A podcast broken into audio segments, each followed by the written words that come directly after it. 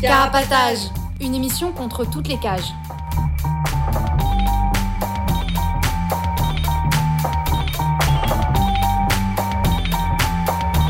Carapatage, c'est une émission contre les prisons, la répression et le contrôle. À travers l'actualité de l'enfermement, mais aussi son histoire. En racontant les luttes à l'intérieur et à l'extérieur, en échangeant ce qu'on a vu, lu et entendu.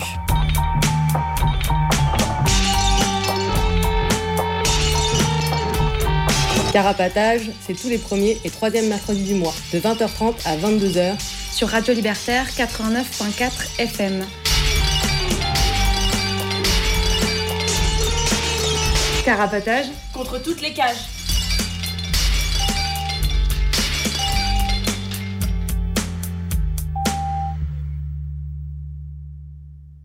Vous êtes bien sur Carapatage, l'émission contre toutes les cages, euh, en direct sur Radio Libertaire 89.4. Ce soir, on va vous parler de la construction de, de, la prison, de la nouvelle construction de la prison à Tremblay, à côté de l'actuelle euh, prison de Villepinte.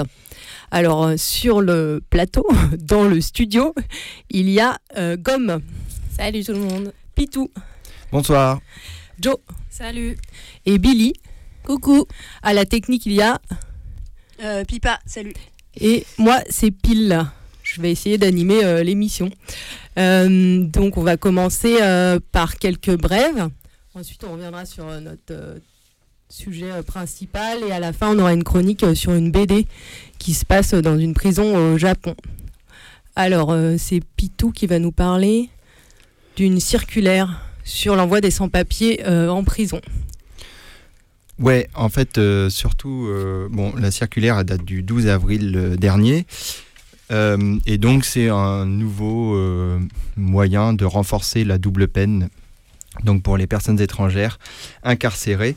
En gros, l'idée, à travers cette nouvelle circulaire, c'est de rappeler au préfet bah, qu'il faut bien coopérer avec les services des établissements pénitentiaires pour euh, bah, profiter euh, des périodes d'incarcération des personnes étrangères pour mettre en place euh, des procédures d'expulsion rapides et qui évitent à l'État et au ministère de l'Intérieur eh ben, de- d'envoyer ces personnes, une fois leur peine réalisée, envoyer ces personnes en centre de rétention. Ben, c'est plus simple, c'est plus rapide, on expulse direct à la sortie de prison.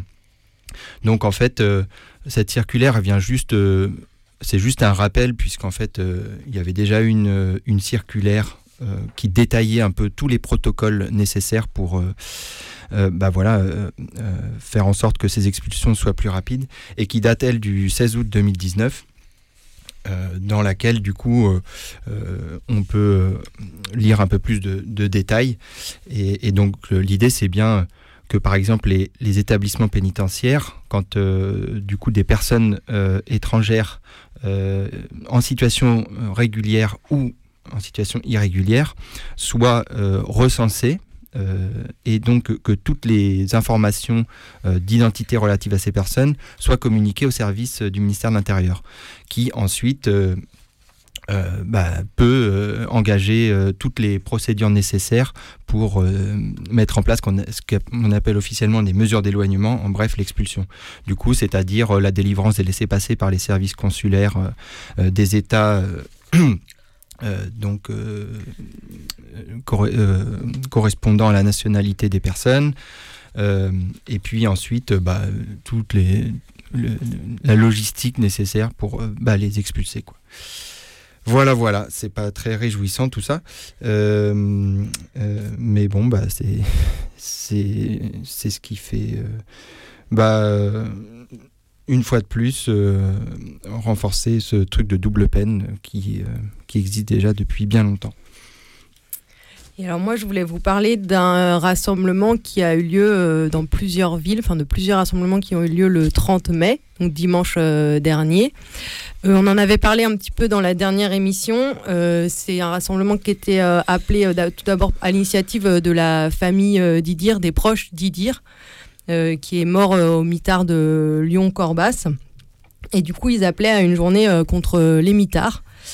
Et donc il y a eu un rassemblement à Lyon avec des prises de parole et une 150, personnes environ.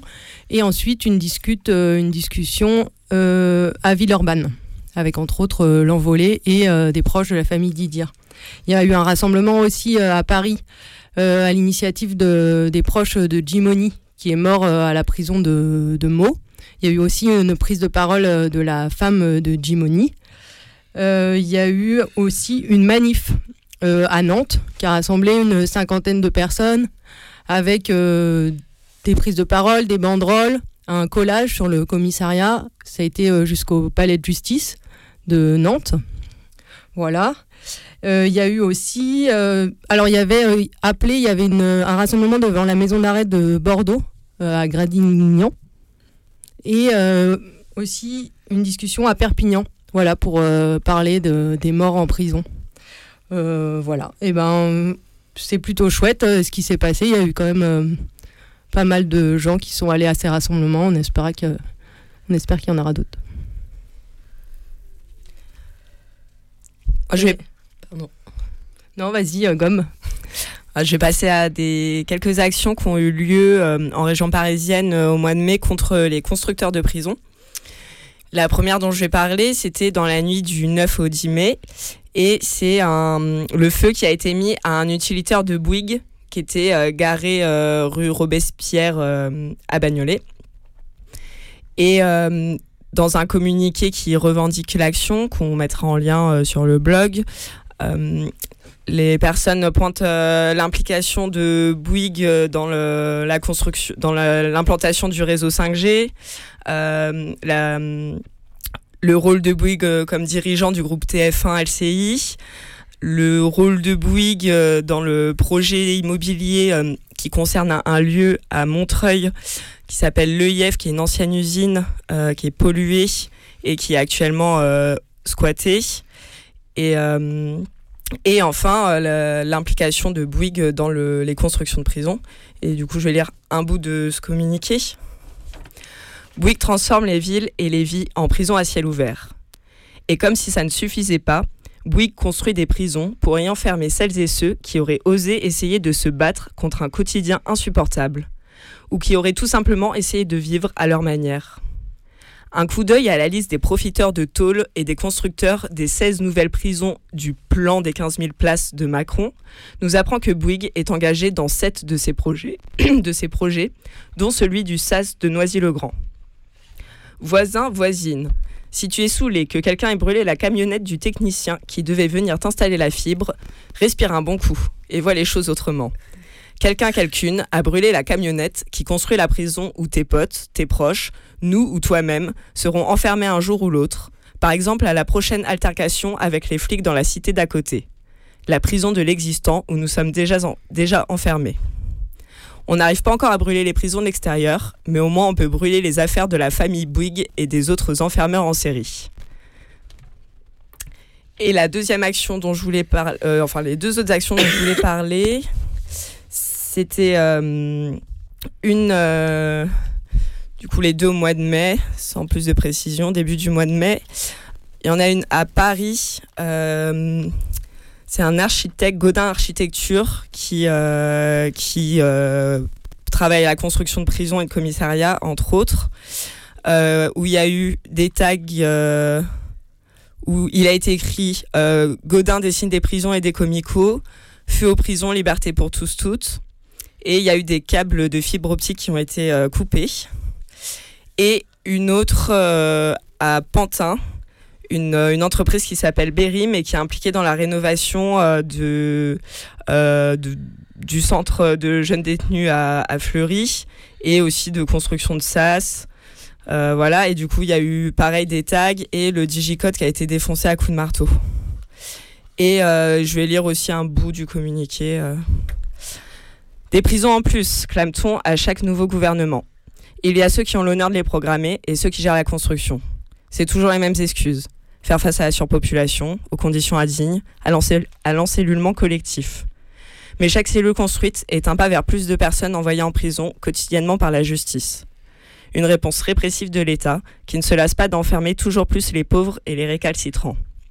Par contre, celles et ceux qui, qui participent à leur construction, ceux qui décident, commandent et les imaginent, pas celles et ceux qui sont exploités sur les chantiers, sont tranquilles et capitalisent sur la misère des autres. Histoire de troubler leur tranquillité, on en a visité deux d'entre eux en ce début du mois de mai. Voilà, c'était les petites actions dont je voulais parler. Ça fait plaisir euh, de voir qu'il se passe des trucs euh, contre euh, ces constructions de prison, sur lesquelles d'ailleurs on va revenir dans la thématique. Merci Gomme. Et Billy, tu vas nous annoncer une manifestation. Oui, alors la manif, elle, va avoir lieu dans... pas tout de suite. ce sera le 19 juin 2021. Et elle a pour titre Contre la construction de prisons pour étrangères, on marche sur le Ménil-Amelot. Et du coup, il y a un rendez-vous le samedi 19 juin, 19 juin à 15h à l'arrêt de RERB, aéroport Charles de Gaulle 1, sortie gare routière. Et l'idée, c'est de partir ensemble et, et d'aller vers le site qui a été choisi pour construire le nouvel, nouveau CRA du Mélinablo et de aussi passer près du CRA existant pour faire un coucou aux personnes qui sont enfermées et les soutenir. Merci. Avant qu'on fasse une petite pause musicale, euh, euh, je voulais rappeler que vous pouvez euh, nous appeler pendant l'émission au 01 43 71 89 40 et aussi que vous pouvez nous écrire au 4 Villa Stendhal 75 020 Paris et à carapatage.riseup.net par mail si vous préférez.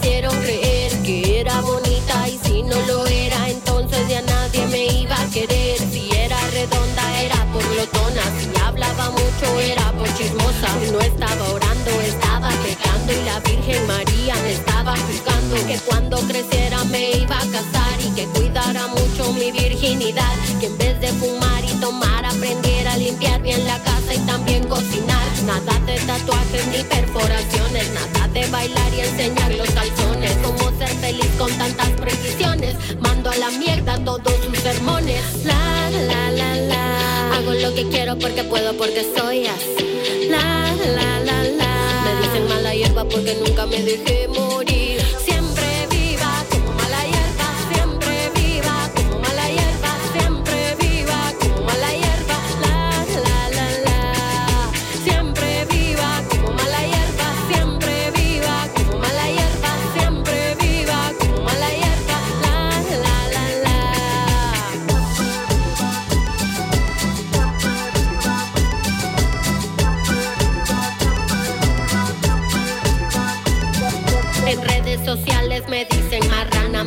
Dicen peluda, me dicen lesbiana, me dicen fea, me dicen atea y yo siempre viva, pues soy mala hierba. La la la la, me tiran veneno, me quieren cortar. La la la la, me tiran veneno, me quieren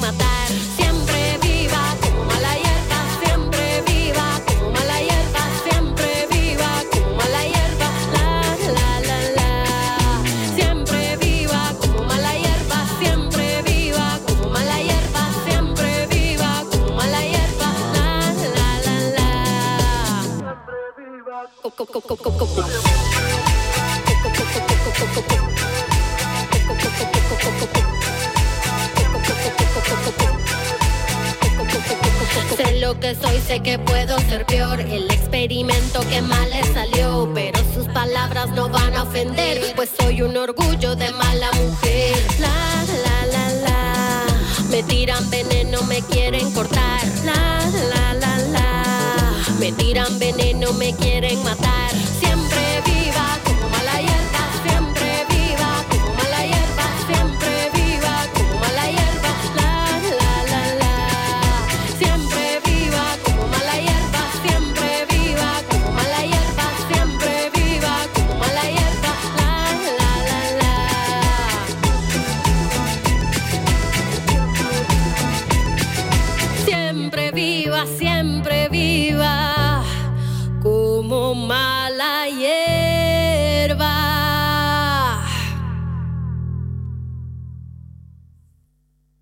C'était Siempre Viva de Rebecca Lane et Billy va nous faire une petite traduction de la chanson.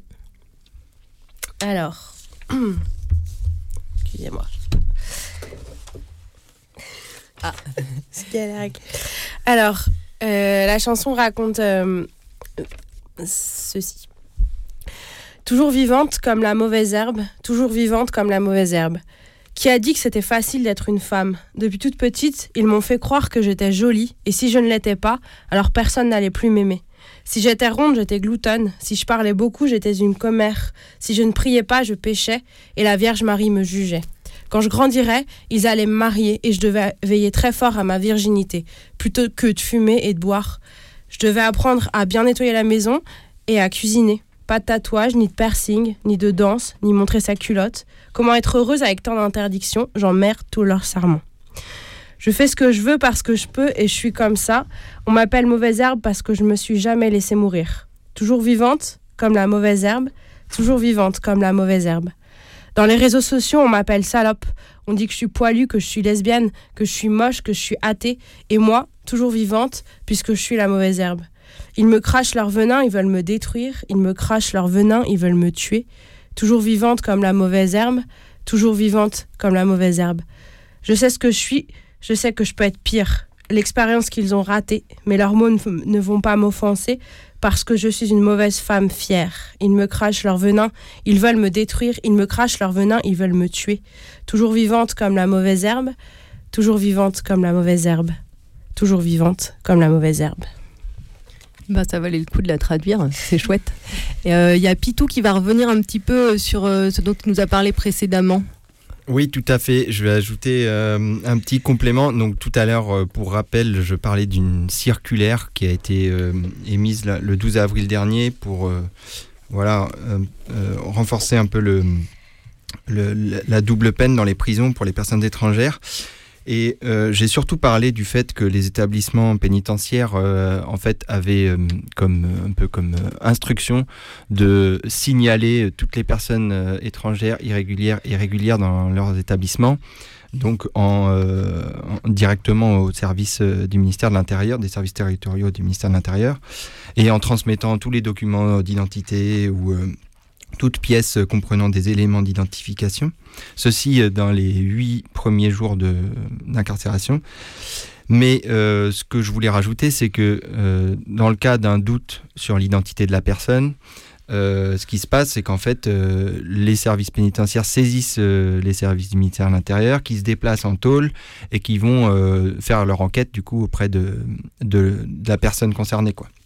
Et, euh, et, souvent, ce qui se passe, c'est que les gens à l'intérieur, euh, bah, ils savent même pas trop de quoi il s'agit. Euh, euh parfois même, enfin, on pourrait croire que c'est des travailleurs sociaux. Enfin, c'est à peine si les gens, enfin, si les, les, les, fonctionnaires se présentent comme appartenant au service du ministère de l'Intérieur. Du coup, bref, voilà, je voulais, je voulais juste rajouter ça parce que c'est, voilà, c'est assez éloquent comme, euh, comme euh, bah, quand tu es étranger en tôle, tu dois aussi subir ça. quoi.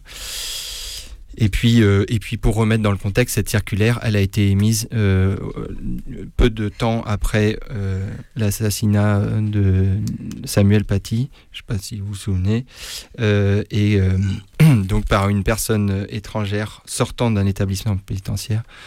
du coup, voilà, ça rajoute aussi un peu enfin, je veux dire, cette circulaire, elle vient appliquer euh, bah, un truc, une, grille euh, bien particulière sur, tous les étrangers incarcérés, quoi.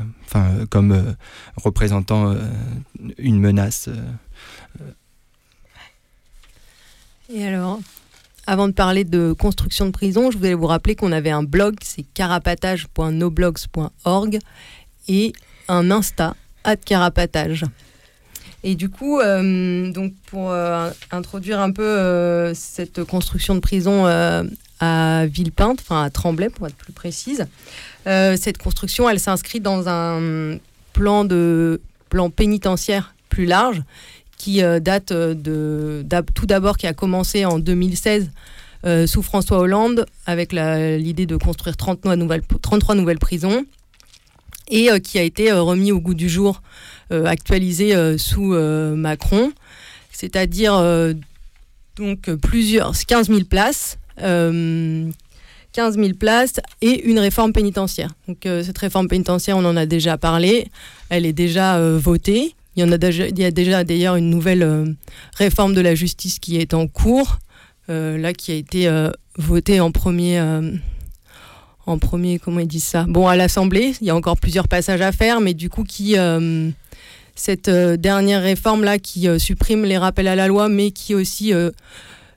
promet une peine de sûreté de 30 ans pour les personnes. Pour les personnes qui auraient commis un crime sur un flic ou gendarme, et aussi qui enlève les réductions de peine pour les personnes qui ont, sont accusées de, de délits, euh, enfin type euh, violence, euh, etc. sur flics. Donc voilà, ils ont trouvé encore quelque chose pour remplir les prisons. L'idée de cette dernière réforme pénitentiaire, donc qui comprend 15 000 places, c'est d'ici 2022 construire 7 000 cellules individuelles. Donc on sait ce que ça veut dire, 7 000, peut-être même plus 7 000, vu qu'elles seront déjà, elles sont souvent remplies par des lits superposés pour certains endroits, comme on a pu le voir à la santé par exemple dernièrement. Et euh, d'ici 2027, 8000 euh, places. Donc avec des chantiers euh, lancés en 2022 pour des prisons prêtes en 2025 ou 2027. L'idée de, cette, de ce projet-là, en partie, c'est une certaine diversification des structures et des, des prisons, avec par exemple la construction de SAS, euh, de 17 euh, SAS qui sont soit en partie euh, des nouvelles, on en a déjà parlé un petit peu ici, mais les structures d'accompagnement vers la sortie, qui sont soit en partie des constructions de nouveaux nouvel établissements ou des, une manière de renommer d'anciens établissements de courte peine. Et donc l'idée c'est de construire 16 nouvelles prisons. Il y en a déjà 5 qui sont en cours. Enfin en cours, c'est-à-dire il y a pas, on vous en parlera un peu plus là pour la prison de Tremblay ensuite, euh, donc il y a celle de Muret vers euh, Toulouse, celle de, de Rivesaltes dans les Pyrénées à Entraigues, on en a déjà parlé là où il y a des gens qui ont fait un rassemblement contre la construction de nouvelles prisons, mais aussi celle de Saint-Laurent-du-Maroni dont on a déjà parlé aussi où il y avait des gens qui s'opposaient euh, à, la, à, la construction de prisons sur ce terrain-là. L'idée de ces nouvelles prisons, c'est aussi une sécurité renforcée avec plein de dispositifs qui vont avec, et euh, une généralisation des quartiers étanches euh, dans ces prisons. Euh, et aussi, donc, l'idée de ce plan prison, c'est de désengorger des zones où il y aurait déjà des prisons qui seraient en surpopulation, et il donne comme exemple enfin il donne comme exemple, il précise que c'est le Grand Ouest et le Sud-Ouest. Et du coup, c'est ce qu'ils imaginent qu'il y aurait plus de, plus de prisonniers à venir dans ces zones-là. quoi.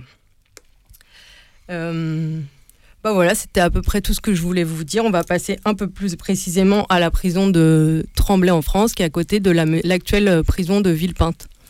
Ouais, je vais vous faire, euh, je vais faire une description euh, assez sommaire du projet.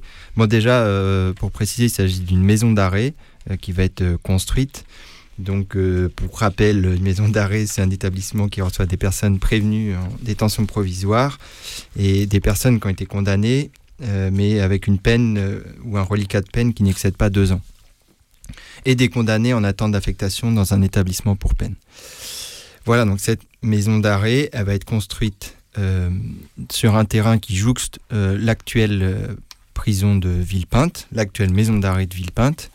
Et donc, en fait, les deux seront comprises euh, dans une même enceinte à, terme, donc avec le même mur d'enceinte.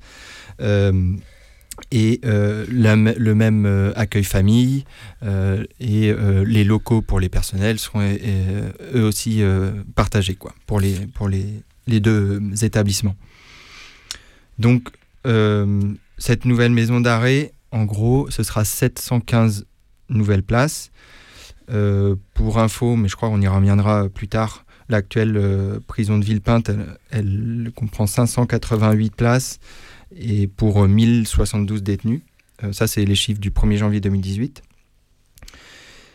elle est donc cet établissement, il va être construit, enfin le, maître d'ouvrage, c'est l'APIGE, c'est euh, l'agence pour l'immobilier et la justice, qui en fait l'immobilier de la justice, qui est en fait l'établissement public qui sous la tutelle du ministère de la Justice, qui chapeaute un peu tout le, bah, tout le plan pénitentiaire dont vient de parler Pile et, euh, mais qui est aussi maître d'ouvrage pour la construction, la rénovation de tribunaux, euh, notamment le, bah, le TGI de Paris.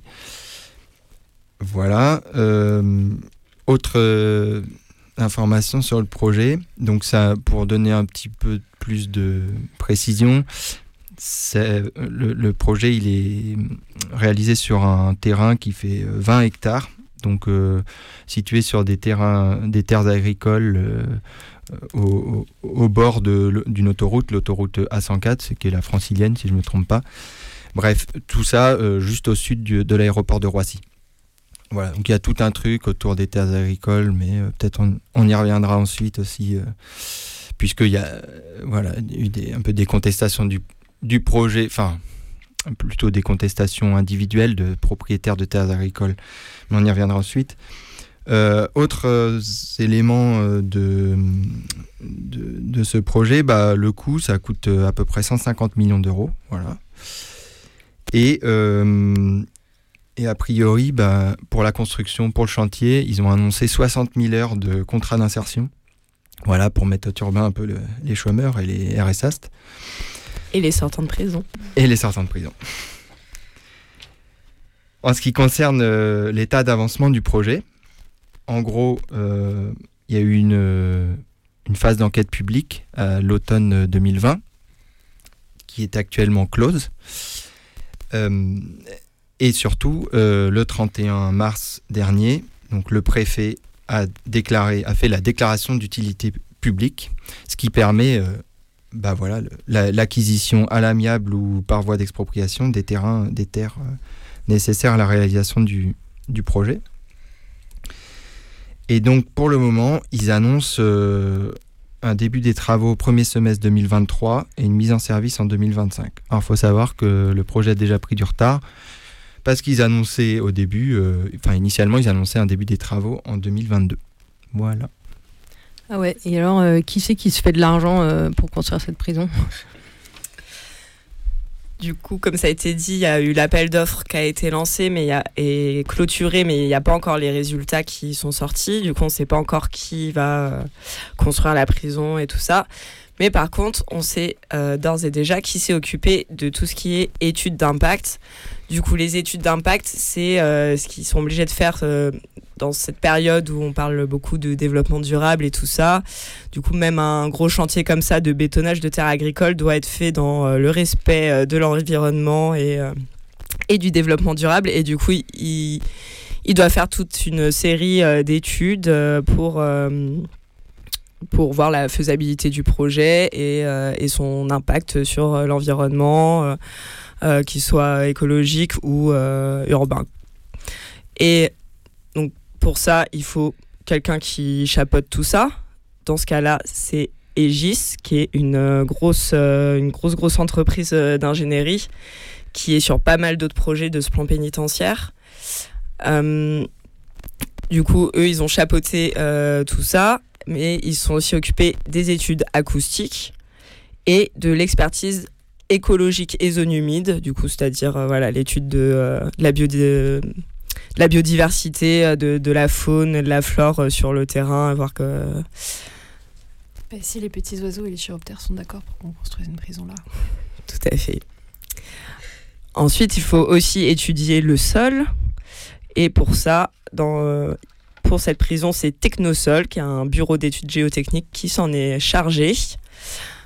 Il faut également faire des études préalables agricoles pour voir l'impact sur l'agriculture locale et, euh, et, mettre en place des compensations écologiques. Du coup, ça aussi, c'est assez intéressant, les compensations écologiques, c'est-à-dire que vu qu'ils vont détruire euh, des terres agricoles, en compensation, ils vont mettre de l'argent dans des projets... Euh, dans des projets agricoles, des coopératives, des choses comme ça, et voilà, aider à financer, je sais pas quelle, je sais pas quelle machine, enfin voilà, ce genre de choses.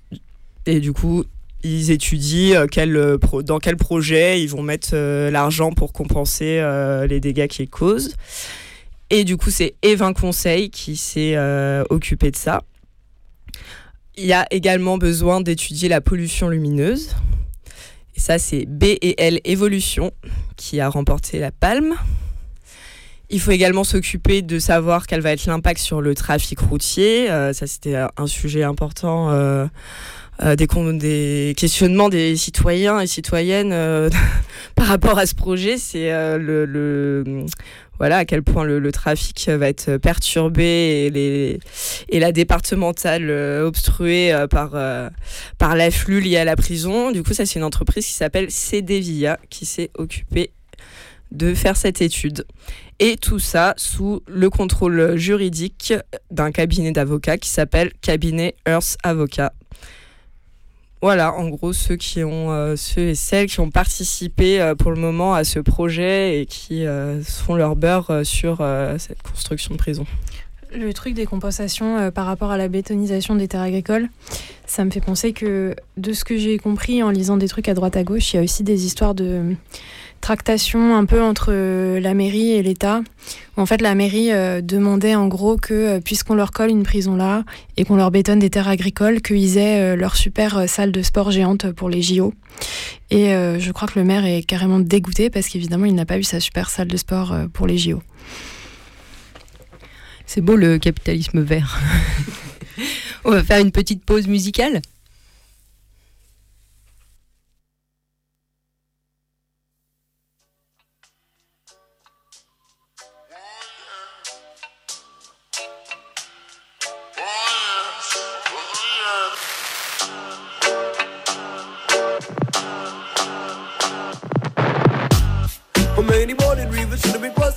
Gonna get equality and freedom.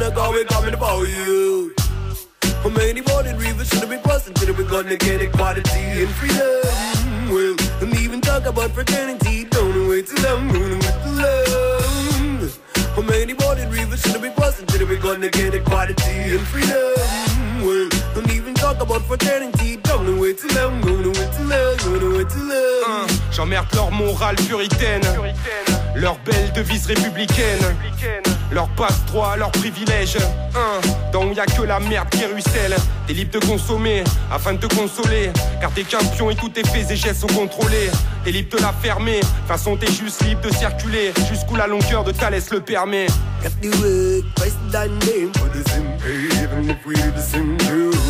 Remember when I was in cage, like we were in the filtering the segregation evil says. Look at the box seat, jump the dark side, easy money, dirty work, easy come, easy go.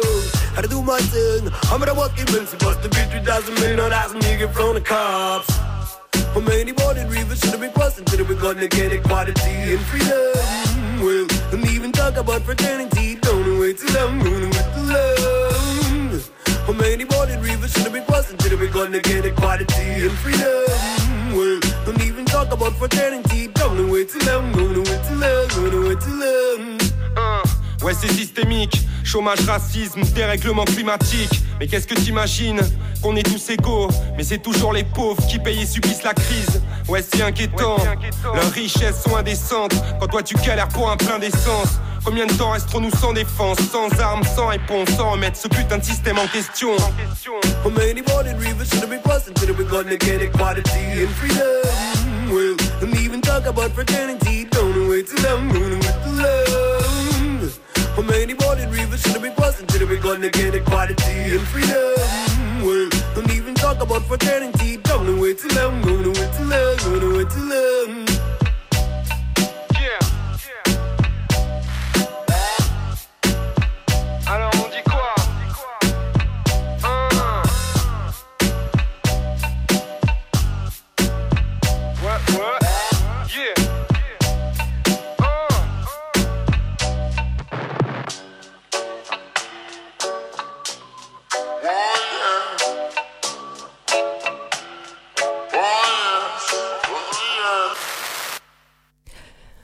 Vous êtes toujours sur Carapatage, l'émission contre toutes les cages. Je rappelle que vous pouvez nous appeler pendant l'émission au 01 43 71 89 40 et que vous pouvez retrouver toutes nos émissions sur notre blog carapatage.noblogs.org. Alors la musique c'était Ahmed Idriss Hussein avec Flo et c'était Bolin. Oh non, pardon. Mob. Désolée, pas facile à prononcer. Et euh, juste euh, le chanteur euh, qui chantait en anglais, donc Ahmed Idriss Hussein, actuellement à la prison de Brest et son album est sorti pendant qu'il était en prison. Il l'avait enregistré avant et c'est grâce à ses proches que l'album a pu sortir. Et voilà, courage à lui. Et du coup, on va revenir sur notre sujet, la construction de prison de Tremblay en France, mais on va faire un petit retour en arrière avec euh, euh, l'ancienne, on va parler de la prison actuelle de Villepinte. La prison de Villepinte qui, euh, existe, actuellement, donc c'est une maison d'arrêt, comme ça a été dit, qui a été mise en service en 1991 et qui prévoyait 543 places pour les majeurs et 40 places pour les mineurs et que pour des personnes assignées hommes elle s'inscrivait, cette construction, dans un programme euh, plus large, euh, un programme pénitentiaire plus large, euh, comme, un peu comme celui de, actuel, là, mais du coup, c'était celui de l'époque.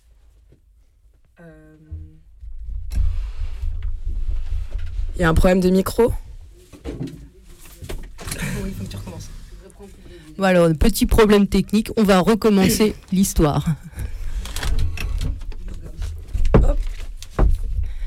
Ça marche avec celui-là C'est bon Non, ton micro marche, c'est bon. Ok. Donc le problème technique est résolu. Désolé. Alors je reprends. Euh, donc euh, la maison euh, la maison d'arrêt actuelle, la maison n'importe quoi, la maison d'arrêt, on hein, ne se trompe pas, actuelle de Villepinte, elle a été mise en service en 1991 et elle prévoyait 543 places pour majeurs et 40 places pour mineurs que pour des personnes assignées hommes. Il n'y a pas de quartier femmes là-bas. Elle s'inscrivait dans un programme euh, plus large, un plan pénitentiaire un peu comme celui euh, dont euh, Pile vous a parlé, actuel, mais de, de, la version de l'époque. Du coup, c'était le programme 13 000 de la fin des années 80. Et à l'époque, c'était le plus grand programme de construction de prison qu'il y avait jamais eu en France.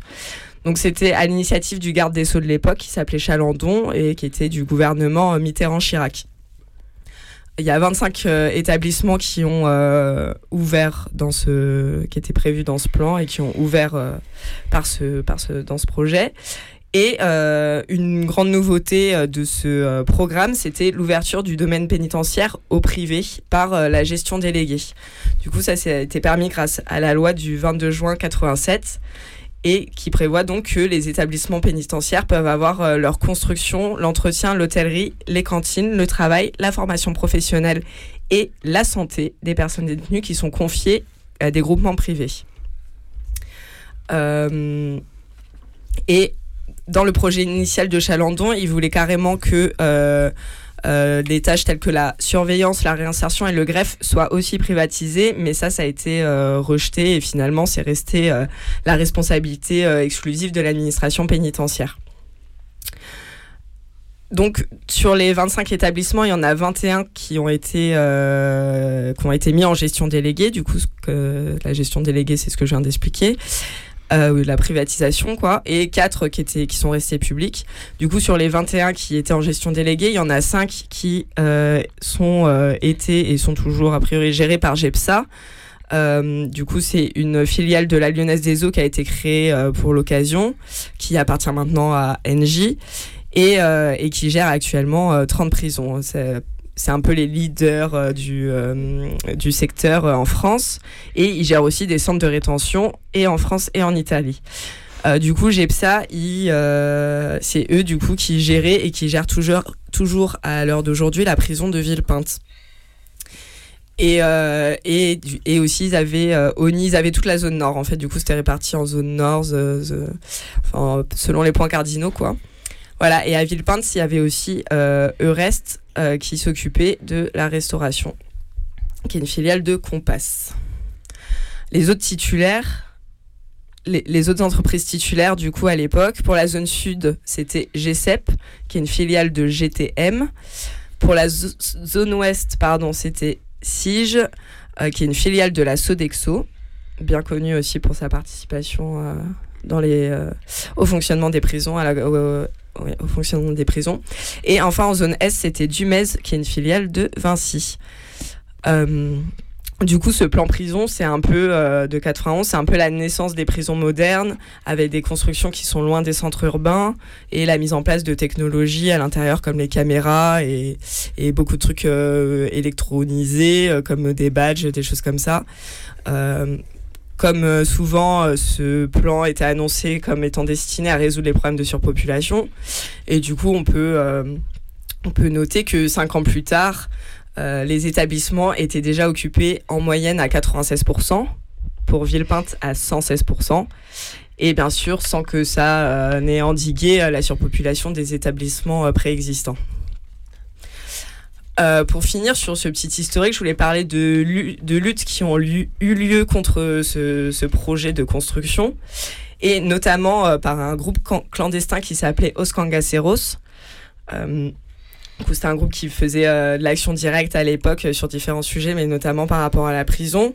Et du coup, par rapport à ce projet, il y a eu plusieurs bureaux de sous-traitants attaqués à l'acide ou à l'ammoniac, des incendies de véhicules et de locaux, des destructions de consoles électriques qui servaient à la fabrication du béton, euh, du béton saboté euh, en rajoutant du sucre. Du coup, c'est censé apparemment rendre le béton euh, friable.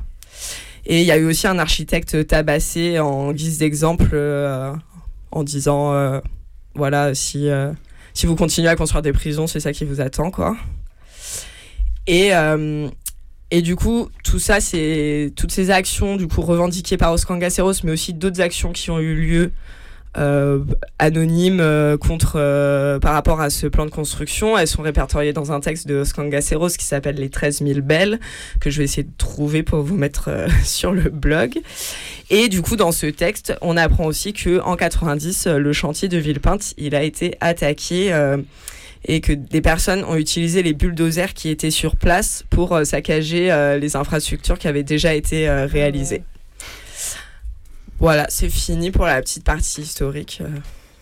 Et du coup, Billy, tu vas nous parler un peu de maintenant, euh, c'est quoi la situation euh, dans la prison de Villepinte? Oui, alors euh, c'est une description euh, un peu genre. euh, bon, voir à- juste avoir une idée de comment elle est agencée, mais euh, du coup, c'est une maison d'arrêt et euh, la- l'accueil famille est toujours euh, géré par euh, GEPSA, du coup, qui a toujours une part très importante dans cette prison. Euh, effectivement, il y, a, y avait à la base euh, 543 places euh, et euh, pour les adultes, pour les majeurs, et, 30, et 40 places euh, pour euh, les mineurs, du coup. Mais euh, y a eu, on est arrivé à un taux euh, d'occupation de la prison en 2017 qui était à 200%. euh, avec 1132 euh, euh, hommes dans le quartier, du coup, dans la maison d'arrêt pour majeurs.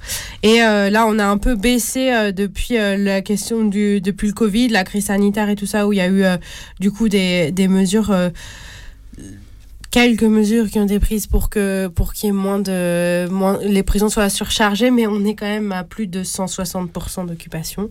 Du coup, euh, les derniers chiffres que j'avais, c'était 880 euh, 881 euh, adultes enfermés euh, pour 543 places. Du coup, ce qui reste quand même je veux dire, euh, énorme. Euh, et du coup, bon, il y a. du coup, il y a un quartier euh, dans, dans la maison d'arrêt, il y a un quartier pour majeurs, il y a un quartier pour euh, mineurs de 40 places. A priori, il y aurait 34 détenus. Il y a aussi un sombre quartier jeunes majeurs euh, qui, qui existe depuis septembre 2020. Euh, mais par contre, c'est très obscur et j'ai pas réussi à trouver d'informations sur à quoi servait ce quartier. A priori, il y a genre sept personnes incarcérées dans ce quartier. Et euh, on a l'impression, je ne sais pas à quoi il sert. En tout cas, ces personnes-là n'ont aucune activité. Du coup, c'est juste sept personnes qui sont euh, isolées du reste de la détention pour l'instant. Et voilà. Euh, par rapport à la surpopulation, dans cette prison, mais je pense que c'est bon. Évidemment, c'est très très c'est très très semblable euh, dans plein d'autres prisons. hein. Il y a du coup deux euh, personnes, voire trois ou quatre par cellule. Les personnes ont accès euh, trois fois par semaine à la douche. Tout est tout est très l'accès à plein de choses est très très compliqué vu la surpopulation, c'est-à-dire que l'accès au travail, l'accès aux activités, au parloir, euh, alors que déjà dans les tôles qui ne sont pas euh, surpeuplés ou qui le sont moins, c'est déjà compliqué parce qu'il y a jamais assez pour tout le monde, enfin jamais assez de créneaux, jamais assez de travail, mais alors là c'est encore pire. Et, euh, et les matons, ils font en sorte, et ils se plaignent beaucoup de ça, et du coup ils font en sorte de réduire le plus possible les mouvements. Et par exemple en 2017, euh, ils, laissaient ils, ils ne laissaient qu'une promade par jour aux prisonniers pour éviter d'avoir à faire trop de mouvements. Et par contre, euh, ils ont, en 2017 aussi, ils ont instauré les fouilles à nu systématiques après les sorties de parloir. Du coup, bon, ils- ça les fait chier d'emmener les parloirs, euh, les, prisonniers en promenade, mais par contre, les fouiller à nu systématiquement, ça, ça leur pose aucun problème. Et, euh, ils ont mis en place des moyens de contrainte, entre guillemets, ce qu'on peut comprendre comme des moyens violents euh, sur, les, sur les détenus, notamment pendant les extractions médicales. Euh, voilà pour les con- euh, un peu les, les conséquences de la surpopulation. Et je sais pas si c'est juste la- l'année 2017, mais c'est l'info, elle date de, de 2017 sur ces trucs-là, sur notamment les une promenade par jour et les fouilles à nu et tout ça. C'est des trucs qui sont, enfin voilà, qui sont, qui l'information elle-même date de 2017, mais je- ça a sûrement existé avant et après, j'imagine. Et euh, du coup, euh, moi, je vais parler un peu de. Ah oui, bah si, en fait, juste redire que tout euh, toute cette surpopulation et, enfin, ça a des conséquences super graves, mais ça, a, comment dire, comme dans toutes les autres prisons. En, en- le 23 juin 2020. Euh, Il y a eu un incendie de, de cellules euh, d'un mec qui était incarcéré à, Ville, Villepinte, qui s'appelait Khaled. Et, euh, en fait, après en fait, les, les matons sont évidemment intervenus trop tard et l'ont littéralement laissé brûler. Et, en fait, après ça, ça, a été beaucoup relayé sur Internet et sur les réseaux sociaux. Et il y a eu un appel à bloquer les promenades qui a été lancé. Euh, parce que euh, ces co-détenus disaient que fait, euh, les matons étaient très très au courant que le mec était en train de cramer et l'ont quand même ont- sont volontaire- volontairement intervenus très tard. Et voilà. Et du coup, euh, la conséquence de ça, c'est qu'il est mort. Et, et ouais, ouais, je voulais parler juste vite fait du quartier mineur parce que bah j'ai pas trouvé beaucoup d'infos dessus, mais si ce n'est que bah en fait ça se passe un, un petit peu un petit peu le même champ de pratique qu'il peut y avoir euh, dans les, dans les CEF. euh, bah, les matons, ils s'amusent à harceler les mineurs, euh, à les intimider, à les réveiller en pleine nuit à coups de pied, à leur couper l'électricité, à leur couper l'eau chaude au milieu de la douche, etc., etc., faire de la rétention de cantine, tout ça. Et après, c'est un peu la même chose. Enfin, c'est vraiment, enfin, c'est de, c'est que des mineurs, mais c'est les mêmes problèmes que dans le reste de la détention sur euh, l'accès à l'hygiène, l'accès aux soins, etc., etc., l'accès au parloir. Et euh, il y a aussi le même truc de de, de gestion par l'isolement, euh, en particulier des, des crises, des, des crises psy. Donc en fait, quand quelqu'un est en crise psy, bah, on le fout à l'isolement, quoi. Euh, et euh, il y a eu en 2018 euh, un communiqué des ducs de la PJJ qui se plaignaient qu'ils ne pouvaient pas aller faire leur taf d'éducation.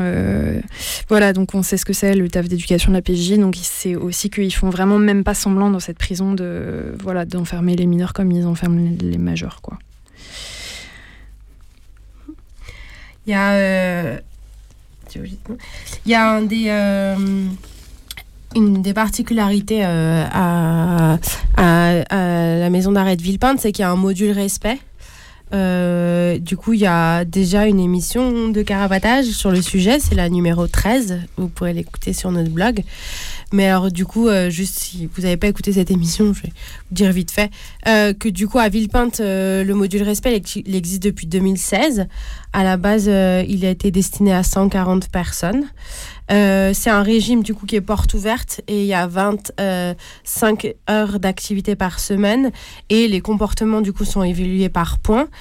Euh, du coup, bah, c'est toujours ce laïus de euh, cette même euh, idée de prendre sa vie en main et se prendre en main parce que tu as la clé de ta cellule. Et du coup, il s'agit euh, de tout un de faire tout un tas de choses pour euh, pour euh, rentrer euh, bien dans le rang et se lever tôt, faire son lit, apprendre à être, un citoyen. Du coup, il y a de l'éducation civique, se tenir à un planning d'activité, et éventuellement être un référent en cas de conflit.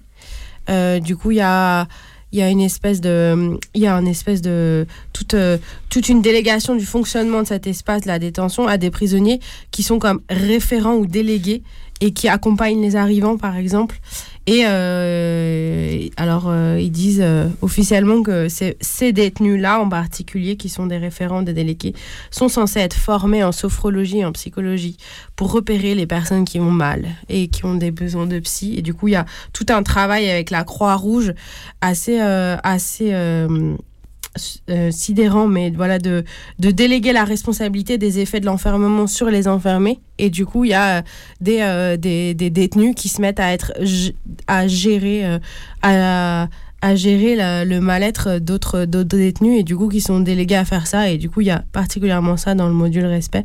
On verra qu'il n'y a pas que ça dans le module respect, mais en partie.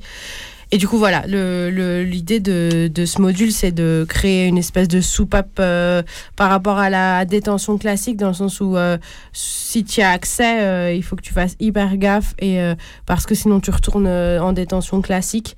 Et du coup, c'est une- menace permanente au-dessus de ta tête. De, si tu fais partie de ce truc-là, tu peux retourner à n'importe quel moment dans le régime normal.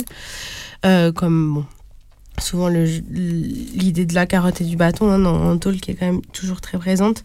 Du coup, dans ce module, comme dans tous les autres, euh, euh, a pas, tout le monde n'y a pas accès. Les personnes qui sont des détenus euh, particulièrement surveillés, ils n'ont pas accès. Les détenus considérés comme radicalisés, entre guillemets, non plus. Ceux qui ont des troubles psy, ceux qui sont jugés trop récalcitrants, récalcitrantes. Il faut pas avoir eu d'incident dans les trois mois précédant la demande, etc., etc., etc. Et du coup, l'objectif de ce module, hein, évidemment, il n'est pas caché, c'est de faire baisser les attaques contre les matons et euh, que tu deviennes, que les personnes deviennent en partie leur propre maton et qui s'engagent à ne pas dégrader, à être calme, respecter les horaires, participer aux activités. Et, euh, et voilà, et juste pour, inform- enfin, pour avoir une idée de ce que c'est, euh, l'intitulé euh, des ateliers obligatoires à l'ouverture du module respect de Villepinte, en l'occurrence en 2016, c'était respect de la loi, valeur de la République, construction de l'image de soi. Bon, voilà, c'est des ateliers que tu étais obligé de faire si tu étais à Villepinte à ce moment-là et que tu voulais intégrer le module respect. Et j'imagine que c'est assez euh, semblable dans plein d'autres modules respect en France. Et voilà. Ouais, très ambiance euh, mi-citoyenneté, bullshit machin, mi-développement personnel, quoi. Euh, et ouais, le truc euh, autour de, la gestion des, des, des problèmes psy et en particulier des crises suicidaires, euh, c'est un truc qui revient beaucoup, beaucoup autour de Villepinte. Donc il y a ce truc-là euh, au module respect où il y a des, du coup, euh, ces personnes qui sont référentes et qui sont censées repérer euh, les personnes qui vont pas bien. Et, euh, et là, dans les trucs que j'ai pu lire par rapport à la construction de la, de la prison à Tremblay, je suis tombée sur une phrase quand même assez intéressante qui dit Ce dispositif de réinsertion active a pour but la prévention du suicide. Voilà, c'est le premier truc qui vient dans la liste avec d'autres trucs qui suivent derrière, mais c'est vraiment le premier truc qui est nommé. Et, euh, et euh, du coup, euh, Villepinte, c'est l'endroit où il y a eu les premiers co-détenus de soutien en 2010. Et c'est un, truc qui existe maintenant dans une quinzaine de tôles et c'est un dispositif qui est mis en place avec la Croix-Rouge. Et en gros, ça consiste à ce que la, hum, prévention des suicides, elle soit déléguée à des prisonniers qui sont vaguement formés à de la psychologie par la Croix-Rouge. Et en gros, c'est une giga transmission de responsabilité. Donc en gros, si quelqu'un se tue, c'est pas la faute de la prison, ça devient euh, un problème individuel, voire c'est parce que le co-détenu le co-détenu de soutien a pas a pas bien fait son office. Et euh, dans ces papiers un peu officiels par rapport euh, au co-détenu de soutien, la paix prévoit euh, en gros qu'ils vont placer des co-détenus de soutien dans les cellules des personnes qui sont considérées comme présentant un risque suicidaire. Et du coup, en cas de crise suicidaire la nuit, ça euh, leur permet de, euh, d'avoir une excuse pour ne pas appeler un médecin ou ne pas appeler les urgences, mais euh, de euh, laisser un co-détenu de soutien euh, gérer ça dans la cellule toute la nuit. Quoi. Euh, et euh, aussi... Et aussi, euh, il y a des... Les co-détenus de soutien, ils doivent participer à des groupes de parole qui sont soi-disant faits pour euh, les décharger euh, émotionnellement, tout ça, tout ça. Mais ça a l'avantage de la paix, l'avantage pour la paix, pardon, de servir à, récupérer des infos. Surtout dans certaines tôles où les groupes de soutien ils sont pas animés par un- quelqu'un de la Croix-Rouge mais directement par un maton. Et euh, voilà, donc c'est aussi euh, pas rémunéré. euh, ça a aussi une dimension de déléguer la surveillance des prisonniers à un autre prisonnier, un peu comme dans le, module respect. Et, voilà, ils choisissent apparemment prioritairement des, gens qui sont condamnés à moins d'un an. Euh, faut aussi savoir lire et écrire, faut pas avoir de troubles psy. Et apparemment, en 2019, à Villepinte, il y en avait 8 pour toute la détention. Et aussi euh, a été créé, euh, donc euh, a priori vers 2017, euh, une cellule, euh, un, un quartier spécifique pour les personnes vulnérables ou, sou- sou- pardon, ou souffrant d'une pathologie psy. Et euh, en tout cas, il y a des cellules d'isolement pour les personnes en crise suicidaire. Voilà la super gestion de, voilà, de crise suicidaire à Villepinte. C'est assez effrayant. mais Ouais, c'est terrifiant. On va faire une petite pause musicale?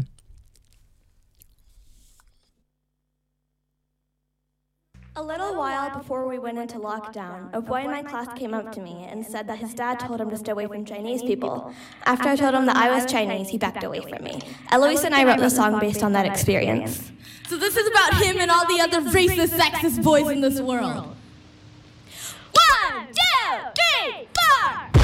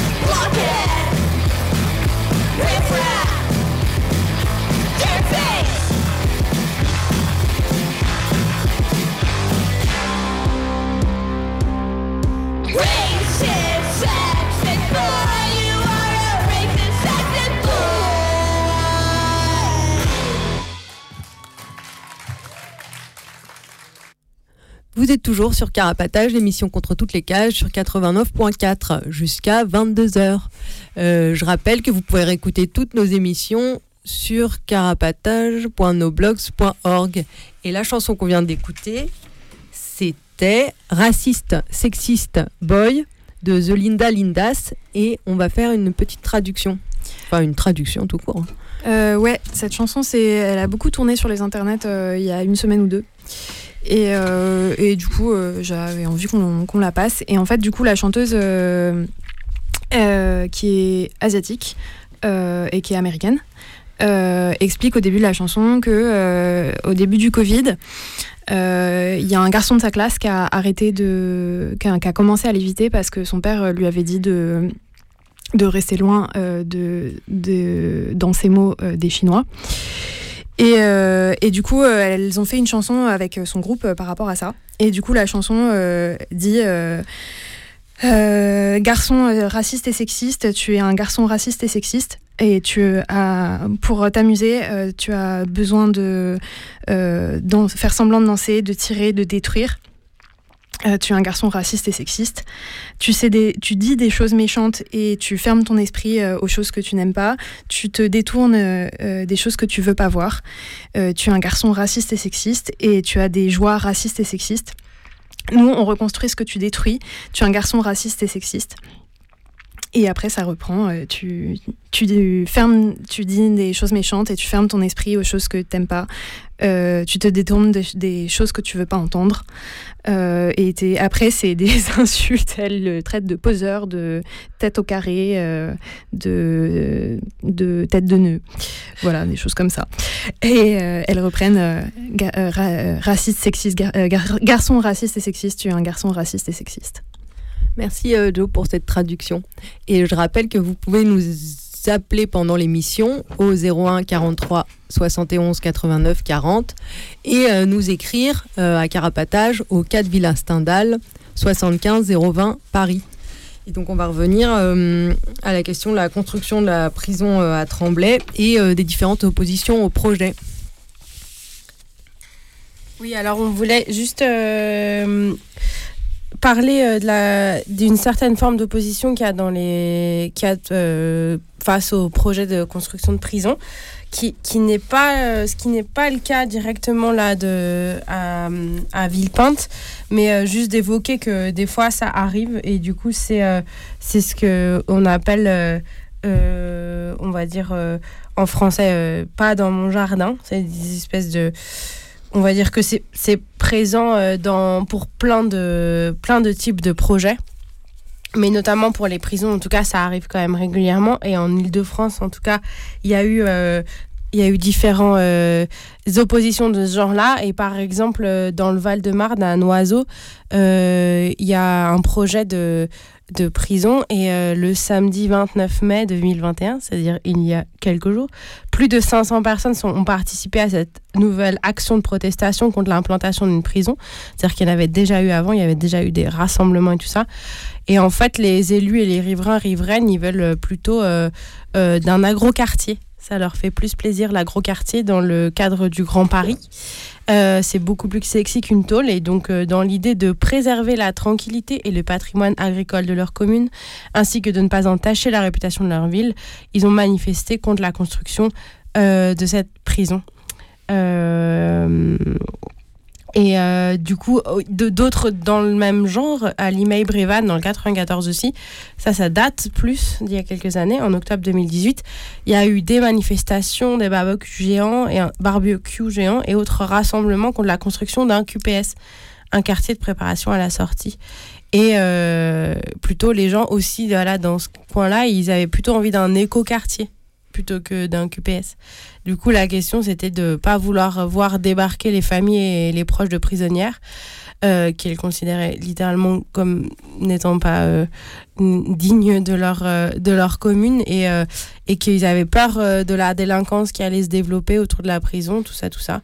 Bon, voilà, des discours de merde qu'on entend souvent. À ce moment-là, d'ailleurs, à Choisy-le-Roi, qui est aussi en 94, les deux communes se renvoyaient la balle en disant bah moi j'en veux pas, bah moi non plus j'en veux pas. Et puis c'était toujours le même discours euh, dégueu autour euh, de euh, comment euh, se retrouver avec une prison, c'est se retrouver avec la chienlit de l'humanité finalement. Et du coup, personne voulait de ça. Alors dans ces situations, du coup, la, la lutte, évidemment, elle n'est pas anticarcérale. Hein. C'est vraiment genre juste, je ne veux pas dans mon jardin, mais ailleurs, il n'y a pas de problème. Ce qui importe, c'est la réputation. Et c'est souvent ce que mettent en avant les élus et les riverains et riveraines. Et du coup, il y a euh, tout un tas de stigmates autour des prisonniers et prisonnières qui sont rabattus à nos oreilles pour, euh, pour signifier à quel point ils veulent les prisons hors de leur vue. Et ça, c'est du coup euh, un type d'opposition avec lequel on n'est vraiment pas d'accord. Mais il y en a d'autres types qui sont quand même vachement plus sympas. Et euh, Aussi pour les. Ouais, vas-y, pardon. Pour la question là, du QPS, du coup, quartier de préparation à la sortie, j'ai l'impression que ça se passe aussi là pour les SAS dont on parlait tout à l'heure, euh, les structures d'accompagnement vers la sortie. Le truc, à part les proches et tout ça, et les éventuelles projections, rassemblements devant les prisons et tout ça, le problème qu'ils ont les gens aussi, c'est que dans ce genre de quartier, c'est souvent des régimes un peu de semi-liberté, où du coup Ouais. les détenus, ils sortent aussi de la prison, Mm, mm. et c'est aussi de ça que les gens ils flippent, et qu'il y a des discours là-dessus euh, vraiment très dégueulasses, quoi. Aussi juste pour revenir sur, sur euh, Tremblay, euh, puisque en fait le, rapport de l'enquête publique euh, est rendu public, enfin en tout cas est consultable sur Internet, et on peut y trouver toutes les observations écrites qui ont été faites par, des gens et principalement par des riverains, riveraines. Et non, c'était juste pour donner un élément de plus, mais on trouve pas mal de... Du coup, la plupart des gens qui ont envoyé des observations sont contre le projet. Du coup, juste pour donner une petite idée, les, arguments qui, reviennent, c'est effectivement... euh, bon, la, prison, euh, c'est indispensable, mais pas aux dépens de l'agriculture. Après, il y a des gens qui disent qu'ils sont contre l'urbanisation. Enfin, ils sont pas contre la prison, mais ils sont contre l'urbanisation. Ils veulent plus d'espace vert. Et puis, il y en a qui veulent effectivement euh, un projet des JO la place d'une prison. Mais après, il y a aussi des gens qui disent euh, sont contre le projet parce qu'il sera trop éloigné euh, pour les proches euh, des détenus, euh, du coup trop mal desservi. euh. voilà. Et ouais, du coup, euh, moi je vais parler euh, un peu des hum, tracts, des affiches et des actions euh, qu'il y a eu euh, contre euh, la construction de cette prison. Et pour les tracts et les affiches, euh, bah, déjà il y a une série de de quatre affiches euh, qui répondaient un peu aux arguments de merde euh, qui sont avancés pour justifier la, construction de cette prison. Donc euh, qui répondaient au fait que, on, que dans la communication gouvernementale, il y a vachement ce truc de dire bah, il faut des nouvelles places de prison pour répondre à la surpopulation, alors que bah, en fait, c'est. Bah, plus on construit de prison, plus on enferme, et ça n'a jamais réglé le problème de la surpopulation. Euh, Il y a aussi l'argument de le- la réinsertion par le travail, euh, en disant on va faire une nouvelle prison pour euh, que mieux réinsérer par le travail, par la formation et avec une architecture favorisant l'apaisement. Voilà, donc voilà, il y a des arguments. oui, c'était ma voix, c'était ma voix d'hôtesse de l'air. Euh, des arguments pour, enfin voilà, pour répondre à ça. Euh, un- le troisième argument euh, auquel il est répondu, c'est celui de dire que ça va permettre l'encellulement individuel et des régimes de détention différenciés. Et ça, bah, on l'a déjà un peu dit ici, pourquoi c'est de la merde. Euh, et euh, pareil, vous retrouverez sur ces affiches euh, dont on va mettre le lien sur le blog toute l'explication de pourquoi c'est de la merde. Et le quatrième argument auquel il est répondu, c'est que ce serait un plan prison qui permettrait de rendre l'enfermement plus humain et permettre des conditions de détention améliorées, tout en répondant aux enjeux du développement durable. Euh, voilà, donc euh, comme, comme je pense on l'a suffisamment dit dans cette émission, euh, l'enfermement, c'est de toute façon par euh, définition euh, pas humain et enfin, je sais pas même ce qu'on peut mettre dans ce terme, mais c'est de toute façon pas ce qu'on veut, quoi. Et, et voilà, il y a comme pour tous les autres grands projets de l'État et puis même en ce moment dans les communications euh, en général, il y a beaucoup de, greenwashing, euh, alors que voilà, effectivement, ça bétonne des terres agricoles qui sont certes industrielles, mais quand même. Et euh, puis surtout, ça fout des gens en fait, à, ça fout 700 nouveaux prisonniers au bord d'une autoroute, ce qui, voilà, niveau environnement, on, re- on repassera. Et sinon, il y a eu aussi un, il y a un autre tract qui est aussi dont on mettra aussi le lien. Le lien en- en- en- sur le blog. Euh, c'est quatre pages qui expliquent, euh, enfin qui reviennent un peu sur la construction de, cette euh, prison, sur les arguments qui sont avancés, voilà pour pour sa construction, et et qui rentrent un peu plus dans pourquoi ça a du sens d'être contre la construction de cette prison et de toutes les autres, même si c'est pas toujours compréhensible, enfin facilement compréhensible au premier abord. Et, et voilà, et ça parle aussi de comment et pourquoi lutter contre la, la construction de nouvelles tôles, euh, sur le fait que la question, c'est pas un enfermement euh, ou des punitions différentes ou meilleures qu'on veut, et que la prison, elle existe de toute façon dans un contexte et qu'elle elle sert à, l'État. Elle est utile à l'État pour préserver ses intérêts, pour maintenir une gestion coloniale du territoire, euh, pour gérer les gens par la police, la justice et la prison. Et, et, euh, et que ça n'a jamais permis de régler euh, tous les problèmes et toutes les violences qui sont issues de, systèmes de domination qui sont bien entretenus, euh, bien entretenus par l'État et que ça nous dépossède au contraire de, des réponses qu'on pourrait faire à ces violences-là. Et pour les actions qu'il y a eu, il y a eu trois actions à ma connaissance Ou pareil, on mettra les liens sur le blog des, des textes qui ont, été publiés pour revendiquer ces actions. Donc euh, il y a eu, euh, euh, il y avait donc une réunion publique qui se tenait à Villepinte le 22 septembre dernier dans le cadre de l'enquête publique. voilà donc pour faire un peu semblant de recueillir l'opinion des gens. et elle a été perturbée par une douzaine de personnes qui sont venues interrompre le discours de la commissaire enquêtrice pour dire à cette assemblée à quel point ce projet était dégueu, que cette enquête publique de toute façon c'est une farce qui va juste servir à, à cautionner la construction de la prison pour enfermer toujours plus de gens. Et, euh, et puis, euh, ces personnes ont dit que de toute façon, un monde de prison, c'est pas ce qui les intéressait. Et euh, en souvenir, ils ont laissé un, ballon gonflé à l'hélium auquel pendait une alarme en marche, histoire que, que la réunion puisse pas continuer en paix. Et voilà, le texte précise qu'il y avait très peu de monde à cette réunion publique et que de manière générale, il y a très peu d'infos disponibles sur la construction de cette prison, ce qui montre bien que, en fait, l'État cherche plutôt à faire passer ce projet très discretos, quoi. Et euh, il y a une deuxième action pendant cette. Euh, juste par rapport à cette réunion, du coup, dans le compte rendu de, de l'enquête publique, il parle de cette réunion et du coup, on apprend dedans qu'il y avait euh, sept personnes du public, dont six élus. C'est-à-dire qu'en fait, il n'y a qu'un seul habitant, habitante qui est, qui est, qui est, venu. Le reste, c'était que des élus et les maîtres d'œuvre, du coup, la pige et tout, qui présentaient. Quoi. Et, pour en rajouter un peu sur euh, cet aspect-là du, projet, dans le rapport de l'enquête publique, ils précisent qu'ils ont eu 20 observations écrites sur le, sur le projet, mais ce qui comprend à la fois euh, les courriers, courriels et euh, ce qui a été mis dans le registre. Quoi. Enfin, ça donne un peu une idée. De... Oui, alors même qu'ils ont fait des permanences, soi-disant, pendant genre plusieurs semaines ou je sais pas quoi.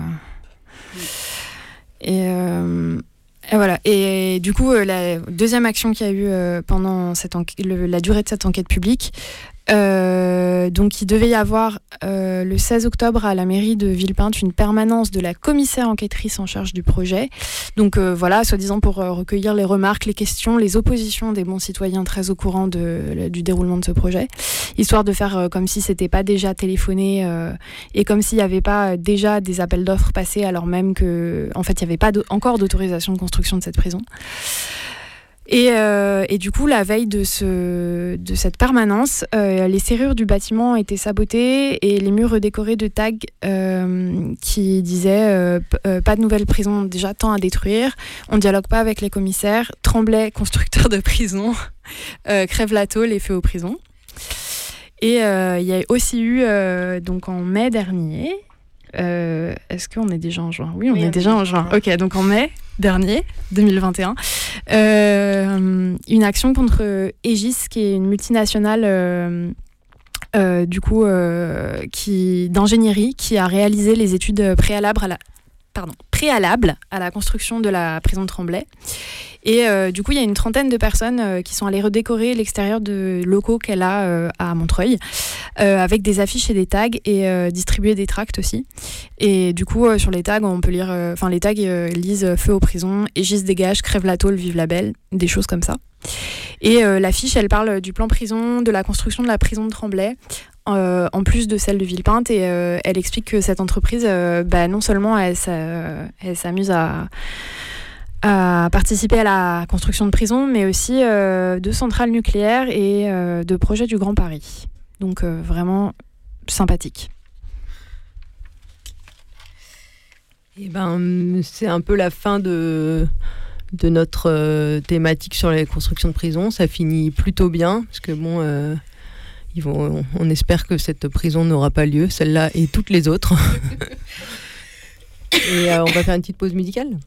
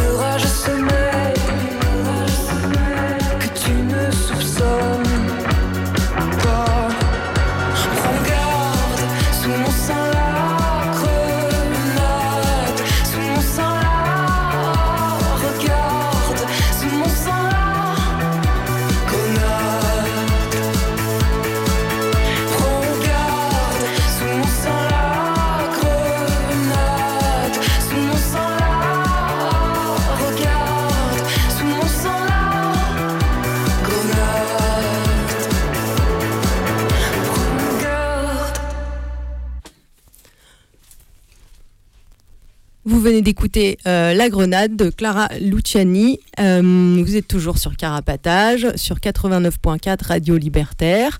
Et vous pourrez retrouver toutes les émissions précédentes sur le blog carapatage.noblogs.org.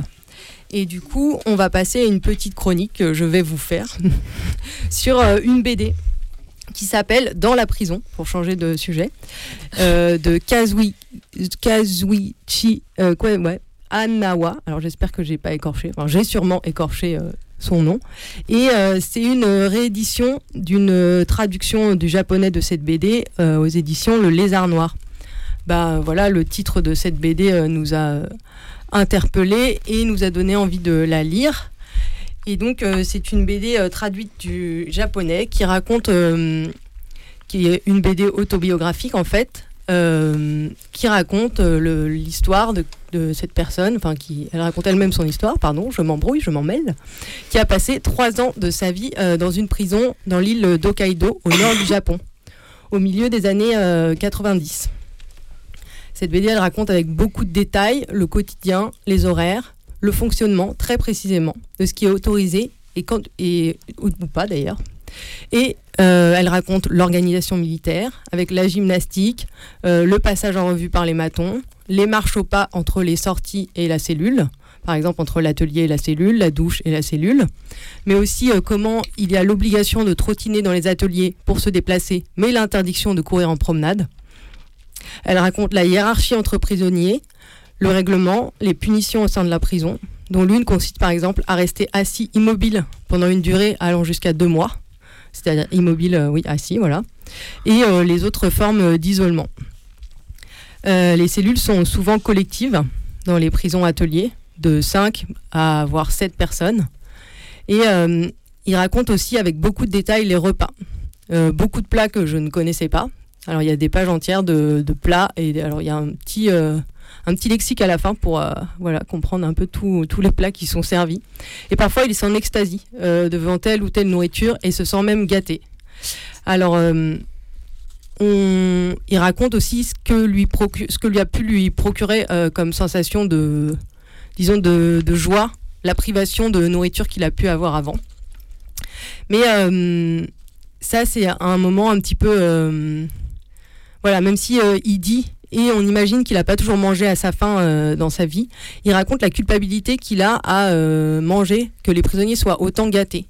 Et ça, c'est un passage assez euh, un peu gênant du texte, enfin de la BD, quoi, qui est d'ailleurs un peu en contradiction avec d'autres informations qu'on peut trouver sur les prisons au Japon, où certaines personnes racontent que les, les, quantités sont souvent insuffisantes, voire amènent à pas mal de prisonniers qui maigrissent. Et euh, il y a un autre passage un peu gênant de la BD où il s'étonne de voir un prisonnier qui poucave, euh, un autre, et il se dit que c'est une bonne voie vers la sortie. Et euh, donc ça, c'est un peu des réflexions qui m'ont un peu plus marqué et que je voulais en parler, mais il y a plein d'autres réflexions et euh, de critiques intéressantes de la prison qui sont faites à travers le dessin qui est hyper expressif et euh, à travers euh, les textes. Ouais, pour, pour aller dans le même sens, euh, euh, je trouve qu'il y a, le travail de détail par le dessin et en même temps euh, voilà, bah, par les dialogues sur le quotidien de son séjour en prison est assez fascinant. Enfin, je sais pas, il y a, il montre. alors après, c'est le, livre est organisé par thématique. Et notamment, il raconte par exemple comment il a géré euh, sa dépendance à la nicotine. Et c'est. Bon, je sais pas, il y a. bon, évidemment, ça concerne pas que lui, ça concerne, j'imagine, plein de gens. Il, raconte aussi, juste pour. euh, un, petit aspect aussi de, sa détention euh, qui, décrit vraiment avec énormément de détails comment voilà il, a dû faire avec un, nouveau rythme bah, où comme tu l'as dit l'alimentation euh, prend beaucoup de place et surtout l'alimentation et la douche euh, deviennent les seuls moments réjouissants de sa journée. Et euh, mais bon, c'est, c'est, je sais pas, il y a, un, travail par le dessin qui est quand même remarquable. Oui, c'est hyper précis et du coup, il y a vraiment des. C'est une grosse BD quand même. Il y a vraiment des descriptions, enfin des dessins de toutes les cellules individuelles, les cellules collectives, l'atelier avec description de, du fonctionnement de chaque. De, voilà, de chaque atelier, euh, description de quand il marche et comment dans les couloirs. Et du coup, tout ça, c'est dessiné c'est quand même. euh, ça permet de se faire une idée assez précise quand même euh, de comment ça se passe. Et du coup, ça, c'est dans les années euh, 90 euh, dans les prisons japonaises. Et il semble que ça n'ait pas beaucoup changé actuellement. Et du coup, c'était l'occasion un petit peu de dire ah, comment ça se passait de manière vraiment approximative dans les prisons au Japon, où il y a très peu d'aménagement de peine. Euh, parfois des suspensions de peine et des personnes en probation, mais sinon euh, la détention provisoire par exemple ne compte pas dans le décompte de la peine et elle se fait euh, à l'isolement dans des prisons. Donc en fait, il y a deux types de peines. Dans des prisons qui sont des prisons pour prévenus, qui sont elles tenues par les flics, disons peut-être par l'équivalent du ministère de l'Intérieur en France, quoi, et peuvent durer plusieurs centaines de jours. Et euh, les réclusions, qui elles concernent du coup euh, genre euh, 99% des prisonniers, quoi, qui euh, dans ces prisons doivent avoir un travail obligatoire. Du coup, euh, voilà, c'est pas euh, genre. euh, a priori, euh, il y a quelques années, quelques dizaines d'années même, ils ont enlevé euh, ce qui pouvait représenter être, enfin, ce qui pouvait être comme tenu pour de l'esclavage, quoi. Mais en gros, euh, là, maintenant, le travail est obligatoire, rémunéré, genre euh, 35 euros par mois, ce qui est vraiment euh, faible, Euh, très faible, quoi. Et, euh, et voilà. Euh, du coup, euh, il y a aussi des niveaux différents de restrictions en détention qui va déterminer entre autres le nombre de visites.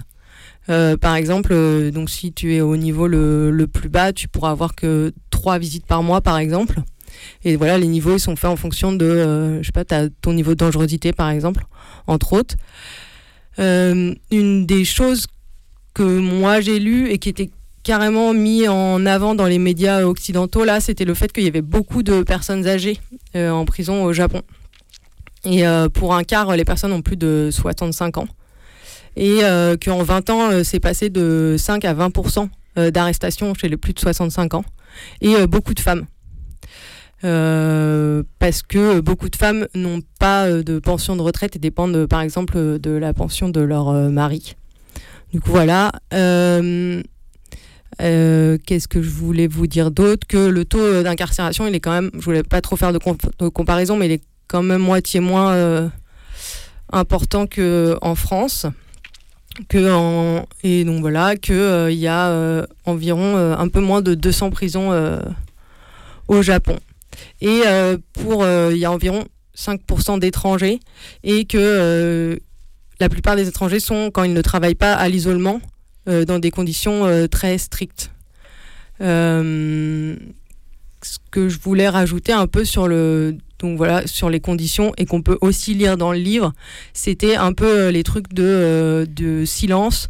Le silence, par exemple, pendant l'isolement, donc les, les personnes vont croiser que des matons, et que sinon le, les, les moments où les prisonniers peuvent discuter est, euh, régi par le règlement de la prison, quoi. Donc en atelier, il n'y a pas il a pas moyen de discuter. Et euh, dans les cellules collectives aussi, il y a des moments où ils ne peuvent pas euh, se parler. Voilà. Et donc, une des choses aussi que j'avais envie de, de rajouter, c'était que la peine de mort, elle avait toujours lieu au Japon. Il y avait environ 300 personnes qui sont du coup dans des conditions d'isolement et qui doivent, entre autres, subir là cette, cette peine de rester assis euh, toute la journée. Euh, voilà, en attendant leur, euh, bah, leur mort en fait. hein. Et, mais ce qui n'empêche pas du tout qu'il y a des ait des longues peines. Donc il y a des personnes qui purgent des peines depuis au moins euh, 50 ans. voilà. Et j'avais envie de rajouter un petit truc par rapport aux morts en prison. Parce que dans les années 2000, il y a eu plusieurs morts dans des... en prison au Japon qui sont un peu sortis dans les médias. Euh, il y en a toujours, je pense. Mais euh, là, ça avait fait un peu plus de scandale. Donc, c'était plutôt des gens qui étaient mis dans des cellules euh, d'isolement, qu'ils appellent cellules spéciales de protection. Voilà, entre guillemets. hein. Et dans lesquelles il y a eu plusieurs morts parce que, enfin, entre, sous, sous les coups des matons, ça s'est avéré. Mais aussi parce que les, personnes qui sont dans cette situation d'isolement se retrouvent avec une ceinture en cuir qui les menotte et qui leur serre le tronc en même temps. Et ces menottes, elles les gardent aussi pendant les repas et euh, pendant euh, en allant aux toilettes, entre autres euh, choses. Donc voilà, c'est pas tout ce que je raconte là n'est pas décrit dans la BD, mais une bonne partie de ce qui est un peu raconté là est décrit dans la BD. Voilà. J'avais envie de vous la, enfin, j'avais envie de vous la conseiller de le lire quand même. Elle est plutôt chouette. Et ben voilà, je sais pas si quelqu'un d'entre vous. Bah alors on va se quitter. Euh, ce sera la prochaine émission. Elle sera sur, je ne sais pas, mais elle sera euh, dans deux semaines. Ça c'est sûr, le mercredi à 20h30. Et donc on vous souhaite euh, une bonne soirée. On va écouter euh, Gang de meufs ou Ronce de Mollard. À la prochaine. Salut. Salut. Bon courage à Courage tous et à tout le toutes. monde. Salut. À bientôt.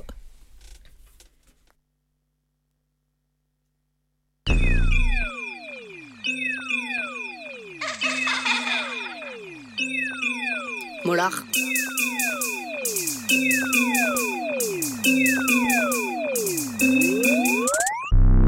T'étais pas je dansais déjà. Même pas, je mettrais mousse, tu t'enflammes. Je le dis de suite, c'est pas pour toi.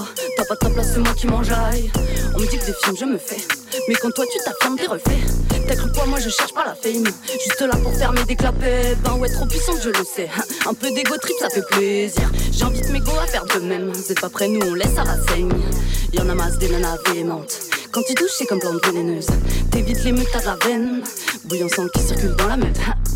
Ici c'est gang de meufs, ni mari, ni copain, ni les keufs. Ici c'est gang de meufs, trop d'éther, on est venu te faire ta teuf. Ici c'est gang de meufs, ni mari, ni copain, ni les keufs. Ici c'est gang de meufs, trop d'éther, on est venu te faire ta teuf. Pas je sais que je gère, si mère, trop fier d'éther, vénère. Plus besoin des hommes, je les dégomme. Plus besoin des hommes, je les assomme. Mate le matin, soit je fais peur, pas dans ton cœur, mais dans le cosmos. T'as même enfant, moi je te botte le cul. Me taille avec ta go, toi t'as rien vu, t'as rien vu. Je m'entoure que des mamans, y'a quelques que je prends dans mes bras. Leur puissance me rend bien trop gaga. Je m'entoure que des mamans, j'avoue que le ciel elle côtoie. J'avoue que le ciel elle côtoie. Toi touche à rien, on te ligote. Assez bavé, à vous de clamser. T'es dans le pétrin, j'ai l'antidote. Les poupées sont partout, cherche pas des poules, les poupées sont partout. Bolos, moi je suis colosse, et toi t'es rien, t'as que terrain, je te conseille d'en prendre soin. Y'a gang de meufs qui débarquent, qui a bien trop soif de massacre. Bolos, moi je suis colosse, et toi t'es rien, t'as que terrain, je te conseille d'en prendre soin. Y'a gang de meufs qui débarquent, qui a bien trop soif de massacre. Toi tu me vois, tu me veux dans ton pieu. Moi je te vois, je te veux au cimetière. Des meufs qui gèrent, ça vous étonne, rien qu'on rayonne, tu fais plus fier. Rien à foutre ton jugement, fais pas partie adjuvant. Je continue tout devant, tu te ramasses, traîne des pieds lentement. Moi, pas faire valoir de petits queues, mais seule chose que je fais, c'est les maths. Et pas derrière fourneau dans la zone, mais sauf pour des potions me concocter. Abracadabra, pas dans tes bras, mais dans cosmos. Mate le matos, ouais, je suis colo, c'est toi, cassos, KO, technique, je te nique, je reprends. Abracadabra, pas dans tes bras, mais dans cosmos. Mate le matos, ouais, je suis colo, c'est toi, cassos, KO, technique, je te nique, je reprends. Bolos, moi je suis colosse, c'est toi terrain, t'as que terrain, je te conseille d'en prendre soin. La gang de meufs qui débarque, bien trop soif de massacre. Polos, moi je suis colosse, c'est toi terrain, t'as que terrain, je te conseille d'en prendre soin. La gang de meufs qui débarque, bien trop soif de massacre. Polos, moi je suis colosse, c'est toi terrain, t'as que terrain, je te conseille d'en prendre soin. La gang de meufs qui débarque, bien trop soif de massacre.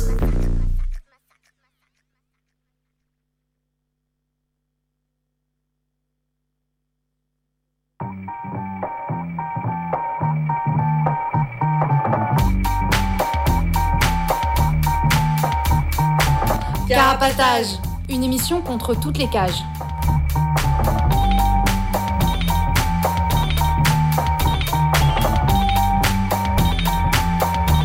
Carapatage, c'est une émission contre les prisons, la répression et le contrôle, à travers l'actualité de l'enfermement, mais aussi son histoire.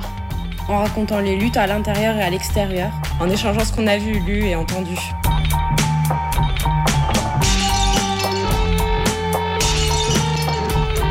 Carapatage, c'est tous les premiers et troisièmes mercredis du mois, de 20h30 à 22h. Sur Radio Libertaire 89.4 FM. Carapatage Contre toutes les cages.